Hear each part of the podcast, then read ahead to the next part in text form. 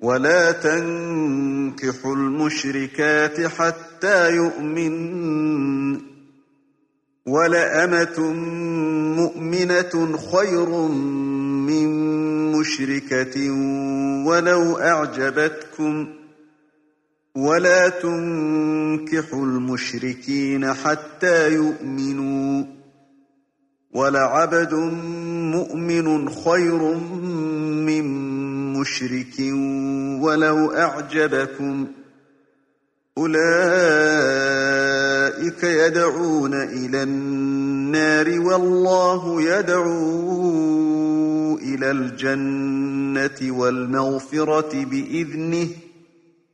ويبين آياته للناس لعلهم يتذكرون ويسألونك عن المحيض قل هو أذى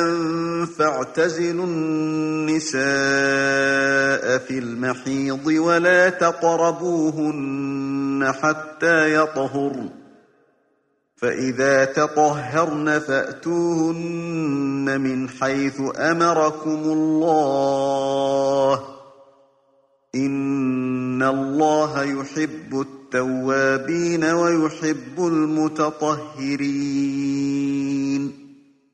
نساؤكم حرث لكم فأتوا حرثكم أنا شئتم وقدموا لأنفسكم واتقوا الله واعلموا أنكم ملاقوه